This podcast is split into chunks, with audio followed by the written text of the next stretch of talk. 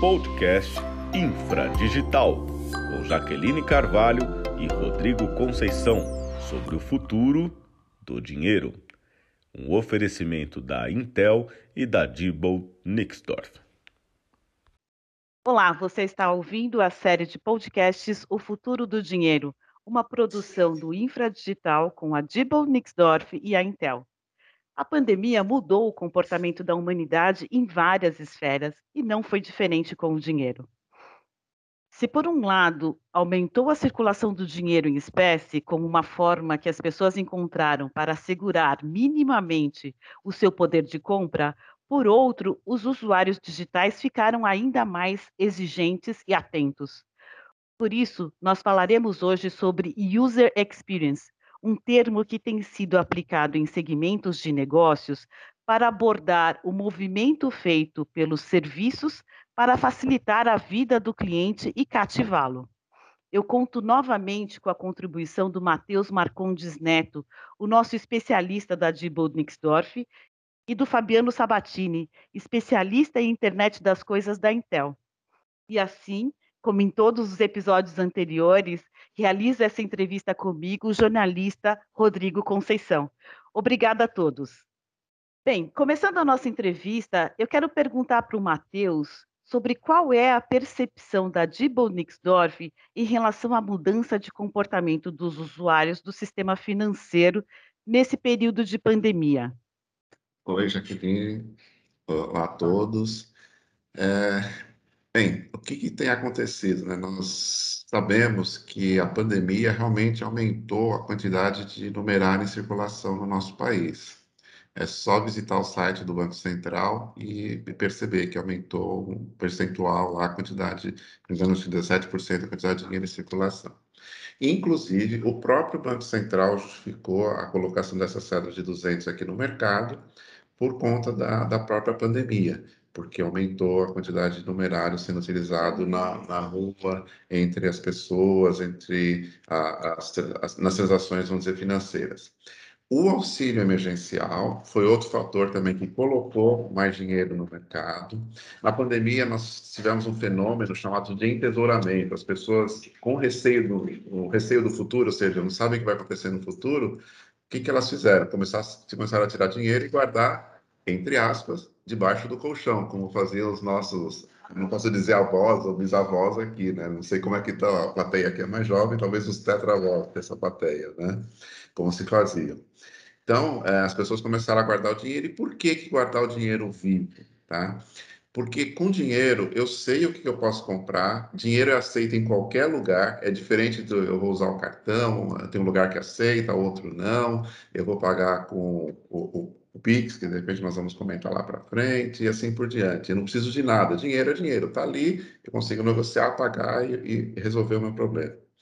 Um outro fator também que tem agora, né, depois, vamos dizer, pensando que nossa a pandemia está reduzindo com as melhoras dos índices aqui no próprio Brasil, graças à economia está começando a rodar. Então, o que acontece novamente? A economia rodando, construção civil começou a aquecer novamente. E se nós olharmos esse mercado, o que, que roda ali nesse mercado? É dinheiro vivo. Tá? Como é que você paga o, os, os, funcionários, vamos dizer, os, as pessoas que trabalham na construção civil, no transporte? Basicamente, eles recebem dinheiro vivo.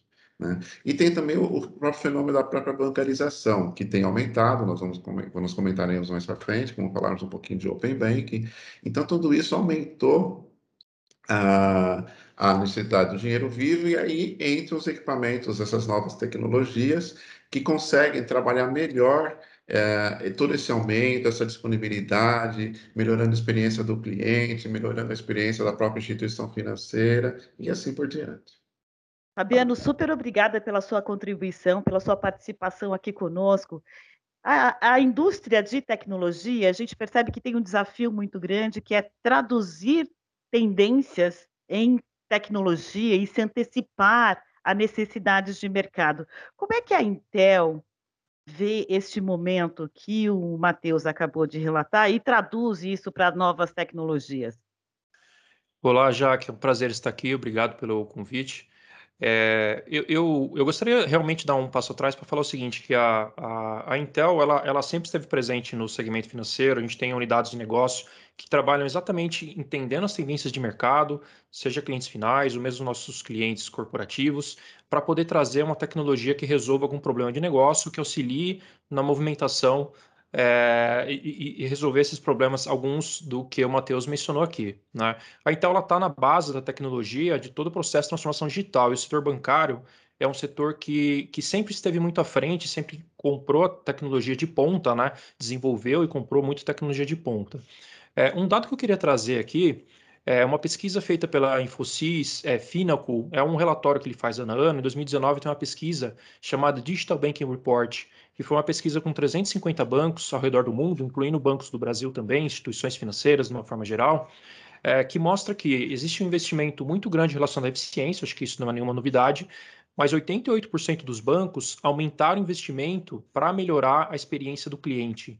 Então a gente vê que realmente é uma tendência, os bancos estão investindo de uma forma pesada, é, e todo o setor de tecnologia tem desenvolvendo soluções para é, auxiliar e melhorar essa jornada de uma forma geral. A Intel ela tem um trabalho direto com os parceiros, então a gente consegue habilitar as tecnologias diretamente para os nossos parceiros, como é o caso da Dibold, para que a gente possa trazer para o cliente final. E falando de mundo físico, eu acho que quando você precisa sacar um dinheiro, verificar um saldo, cheque, muito que o Matheus falou, a gente fala sobre autoatendimento, né? Tem um papel muito chave nessa jornada.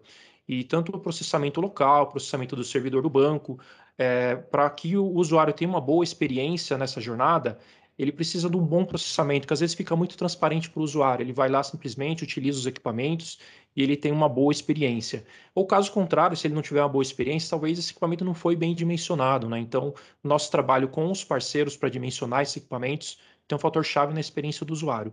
E sem falar aí na segurança da transação, né? Autenticação por biometria facial, é, a parte da jornada do dado, disponibilidade. Então, existem muitas tecnologias embarcadas, que às vezes fica transparente para o usuário, que a gente trabalha diretamente com os bancos e com os parceiros para trazer isso para o mercado. Muito bem, Fabiano, Matheus, é um prazer falar com vocês, com o Matheus novamente, e muito obrigado pela entrevista. Eu, eu gostaria de saber se o Open Bank, de alguma forma, ele mexe um pouco nesse nível de exigência do usuário que vocês têm comentado agora com os novos serviços e tecnologias. Bom, o Open Bank, é, Rodrigo, obrigado aí, prazer estar contigo novamente. O Open Bank é, parece um bicho de sete cabeças, mas na verdade não é. O que, que vai acontecer, na verdade? Ele vai de novo mexer, o Fabiano comentou, na experiência do usuário. Hoje, é, você tem lá tem algumas instituições financeiras, surgiram as fintechs agora. E o que, que o Open Bank é, na verdade? O Open Bank você vai conseguir é, liberar os seus dados com a sua autorização para outra instituição financeira utilizar. Ou seja, se você quiser fazer, vamos dizer assim, uma cotação de serviços, fica muito mais fácil para você fazer. Eu quero fazer um seguro, é, quero fazer, é, ver quais são as melhores experiências que eu vou ter com meus investimentos, ou com a minha poupança, com a minha caderneta de poupança. Eu vou conseguir fazer essa pesquisa com vários bancos, em vez de ficar preso num só. E isso vai ser feito como? Pela nuvem.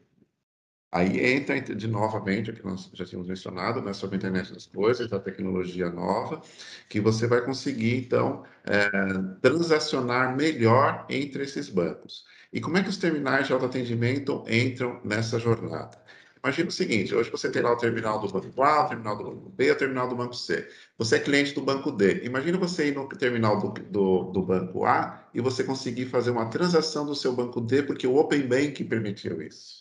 Tá? Eles, eles conseguiram integrar ali os serviços de alguma maneira que você consegue, então, utilizar esses terminais, ou quando você precisar, em, em outros locais diferentes daquele que você estava acostumado, ou seja, você vai ter uma maior facilidade. É, para complementar, é, como o Matheus mencionou, né, acho que o Open Bank abre aqui uma nova jornada, uma nova possibilidade para que seja possível utilizar é, é, a tecnologia para ressignificar muitas, muitos muitos serviços e, e até mesmo os terminais que estão disponíveis no Brasil inteiro. Né? Então, é uma jornada relacionada ao dado aqui de uma forma geral, que com o uso da tecnologia a gente pode melhorar e otimizar a experiência dos usuários nesse novo ecossistema com essa nova oportunidade do Open Banking. Queria trazer aqui mais uma, um dado de uma pesquisa, a mesma que eu mencionei anteriormente da Infosys, é, onde mostra que essas instituições financeiras, num curto prazo, ela pretende aumentar o investimento. Foi, foi, pesquisa, foi, foi mostrado nessa pesquisa as principais tendências de investimento curto prazo. E as três principais se mostraram em mobilidade, analítico avançado e API relacionado ao Open Bank. Então, isso é uma tendência global, o Brasil não é diferente, está acompanhando essa tendência. E dois outros fatores: 75% acreditam que o Open Bank irá atrair novos investimentos, e 79% já estão investindo em novos produtos e serviços, ou seja, a maioria das instituições financeiras já estão desenvolvendo novos modelos, novas formas de poder atuar com o Open Banking, e a base tecnológica é, vem habilitar toda essa possibilidade, né? Que alguns anos atrás talvez isso não fosse possível. Hoje, com o poder massivo de processamento disponível, seja local, no cloud, nos data centers, é possível ter essa troca de base de informação e em tempo real fazer essas análises, os analíticos avançados, para trazer essa melhor experiência para os usuários. Obrigado. O Fabiano estava dizendo agora que o Open Bank ele massifica a análise de, de, grande quantidade de dados e permite a oferta de novos serviços né, num ambiente digital. É, e antes o Matheus trouxe aqui para a gente alguns exemplos de como você traz é, novos serviços também para o ambiente físico, através do ATM, que vai novamente usar o meio digital para fazer determinadas transações. Eu gostaria de, sabe, de perguntar para vocês se o meu entendimento aqui está correto. Ou seja, a interação entre o mundo físico e o mundo digital no mercado financeiro é o que tem de mais atual aí no, na experiência do usuário?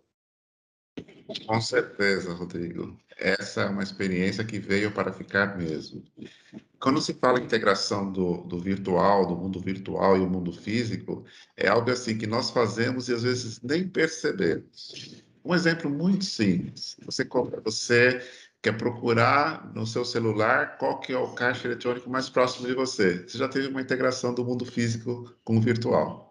Agora, mais do que isso, imagina você começar a tua transação no teu celular, na tua casa, você está indo para o litoral, você vai chegar, vai curtir a praia, né, com os devidos cuidados, distanciamento social, etc, né, e você, então, você está chegando, você começa a sua transação lá no celular, você vai precisar sacar para você comprar alguma coisa, ele já vai te apontar qual que é o terminal mais próximo do local onde você vai estar, se tem as cédulas que você precisa, inclusive, e você chega lá e apresenta o teu celular para esse terminal e sem contato nenhum você consegue tirar esse dinheiro que você precisa. Então, isso é o uso da tecnologia. De novo, isso é o uso das transações, isso é o uso do processamento que o, o colega comentou. E você está passando, então, do mundo que nós chamamos aí o mundo virtual, é que esse mundo hoje da internet, dos celulares, do mobile, para o mundo físico, onde você transforma aquele teu desejo, vamos dizer assim, de sacar o dinheiro em realidade, estar com o dinheiro na tua mão. Existe o contrário também, existe o oposto. Imagina aquele lojista que precisa fazer, ou a, a loja, o grande centro, que precisa fazer um depósito. Ele consegue mandar um colaborador fazer o depósito, ele inicia a transação dele no celular, ele coloca o dinheiro na mão do colaborador para fazer a sangria do caixa dele, por exemplo. Ele vai até o terminal DN Series fazer o depósito ele já chega lá com um depósito com um código para fazer esse depósito, pode ser um QR Code, ou ele pode apresentar até o celular dele, pode ser via cartão, aí tanto faz. E o próprio dono do estabelecimento recebe a informação no celular dele que o depósito foi feito e por quem foi feito. Integrou novamente o mundo físico com o digital. E assim vai, né? nós podemos pegar aí para os entregadores, os caminhos. Imagina o, o entregador lá da, de bebida, ele chega lá no local, também precisa entregar a bebida. Como é que é feito o pagamento hoje? Você pode fazer o pagamento em dinheiro, você pode fazer o pagamento também usando o mobile, e aí você faz toda a integração. E o próprio entregador também pode também sacar se precisar, etc. E assim vai. O próprio motorista do Uber, um exemplo também, né? Ele usa lá o celular para as corridas dele, mas ele também pode parar e fazer depósitos utilizando. E assim vai. E assim tem vários exemplos. Saque sem cartão, é um exemplo muito utilizado. Hoje já temos a realidade aqui no Brasil. A própria biometria aí ajuda, também é uma integração do mundo físico virtual, que você pode já validar a sua biometria no teu mobile, no internet banking, e chega lá com um código único. Imagina, você apresenta um QR Code lá para o terminal, e o terminal já, já apresenta as cédulas que você queria. E assim vão, né? Eu estou falando, exemplo, aqui de depósitos e saques, que nós estamos falando de dinheiro, né? Mas tem outras milhares de transações que você pode fazer com esse É, Fabiano, o Matheus comentou sobre o aumento da circulação de dinheiro em espécie, né? E eu queria saber de você quais tecnologias despontaram durante a pandemia e que auxiliam na segurança e na simplificação das operações, tanto no ambiente físico quanto no ambiente virtual, pensando especificamente nas funções de saque, de pagamento e de depósito do dinheiro, que são as principais transações hoje utilizadas pelos usuários, né? Já que eu acho que aqui não é novidade para ninguém, que nesse processo de pandemia, as empresas principalmente focaram seus investimentos em manter a operação, de uma forma geral, mas também eles começaram, as empresas começaram cada vez mais em, em, em desenvolver novas soluções, soluções inovadoras, para que possa, é, para que pudesse né, melhorar essa interação dos clientes finais dentro da agência, nos terminais de autoatendimento. Então, muitas, muitas das tecnologias que já estavam em desenvolvimento ganharam uma aceleração é, muito forte agora durante a pandemia. Né? Uma coisa que eu queria destacar, o processo, a tecnologia de visão computacional, ela tem sido, tem sido cada vez mais utilizada nesse processo, seja para otimizar o processo de autenticação por, por uma biometria facial, por exemplo, e até mesmo para reduzir o contato com equipamentos de uma forma geral. Então, totens, terminal de autoatendimento, é, algumas empresas têm buscado já o desenvolvimento porque você reduz a, a interação é, com um toque direto, lógico que você vai estar interagindo com o equipamento, com formas diferentes de autenticação nesse processo. E também analíticos é, de comportamento, que pode identificar uma ação suspeita, gerar um alerta em tempo real. Então, todo caixa eletrônico tem câmeras, toda agência bancária, todo ao redor, normalmente dos terminais de autoatendimento, possuem imagens, câmeras. E esse desenvolvimento de analítico avançado pode proteger tanto a instituição financeira para entender o que está acontecendo naquele momento, ou, ou analisar uma ação que aconteceu no passado, e proteger o, o usuário de uma forma geral. Quando a gente fala no ambiente digital, né, as transações digitais, a Intel tem desenvolvido muitas tecnologias, vou mencionar duas aqui. Uma é a Trusted Execution Environment, que é TEE, e a segunda, que também é uma sigla em inglês, é Software Guard Extension, é a SGX.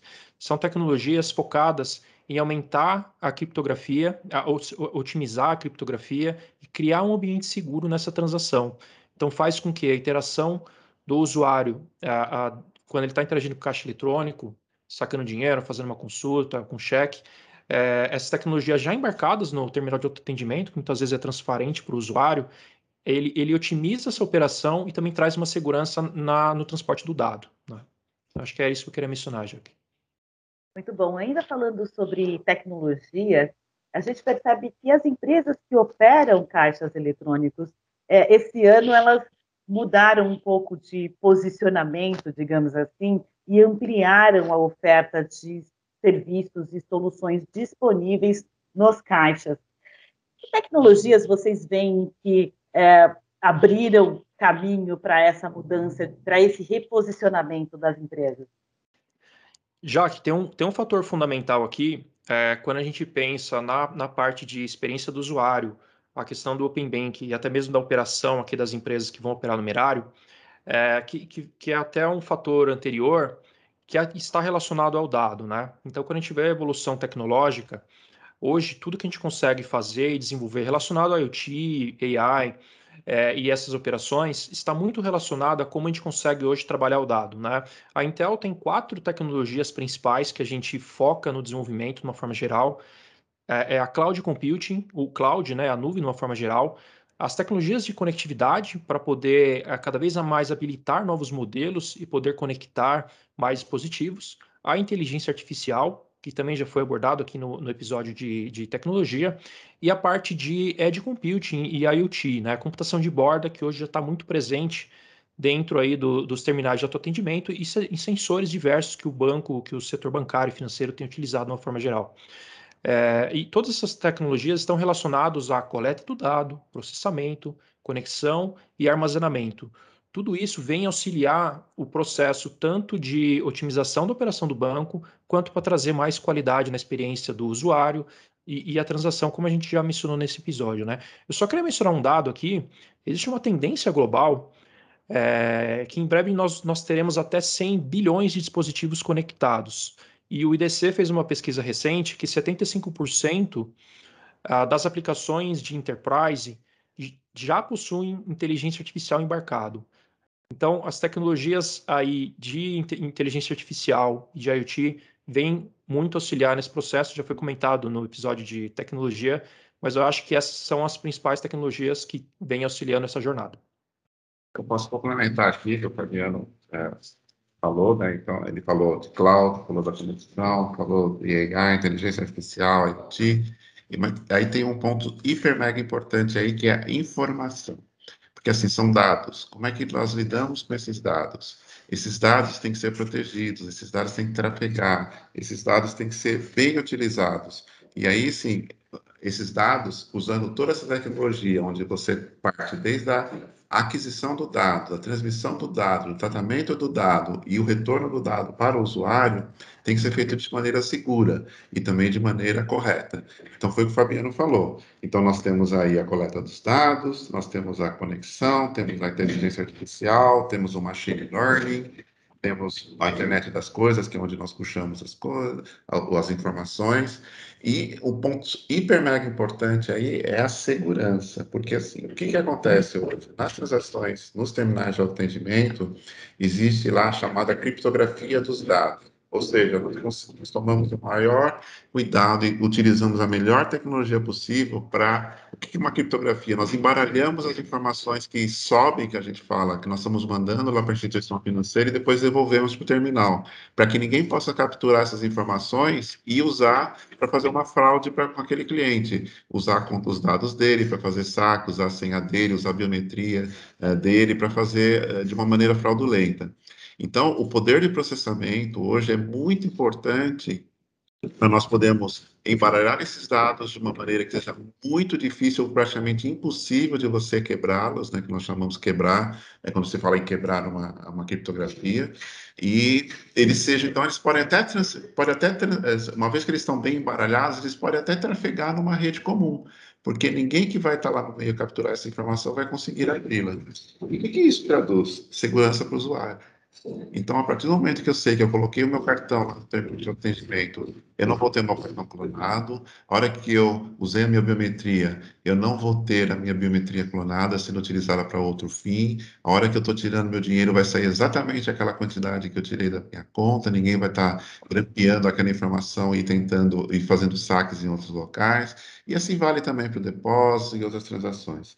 Então, assim, eu, eu concordo em número, gênero e grau pelo que o Fabiano falou é, sobre o cloud, que é muito importante, porque é, isso facilitou em muito transferência de dados, a análise de dados, o machine learning, com certeza, assim, foi a grande virada tecnológica foi a grande disruptura, vamos dizer assim, a utilização correta do machine learning junto com a inteligência artificial. E o Internet das Coisas, como nós comentamos no outro episódio de tecnologia, né? ele já está presente no nosso mundo há muito tempo, né? agora ele foi gourmetizado.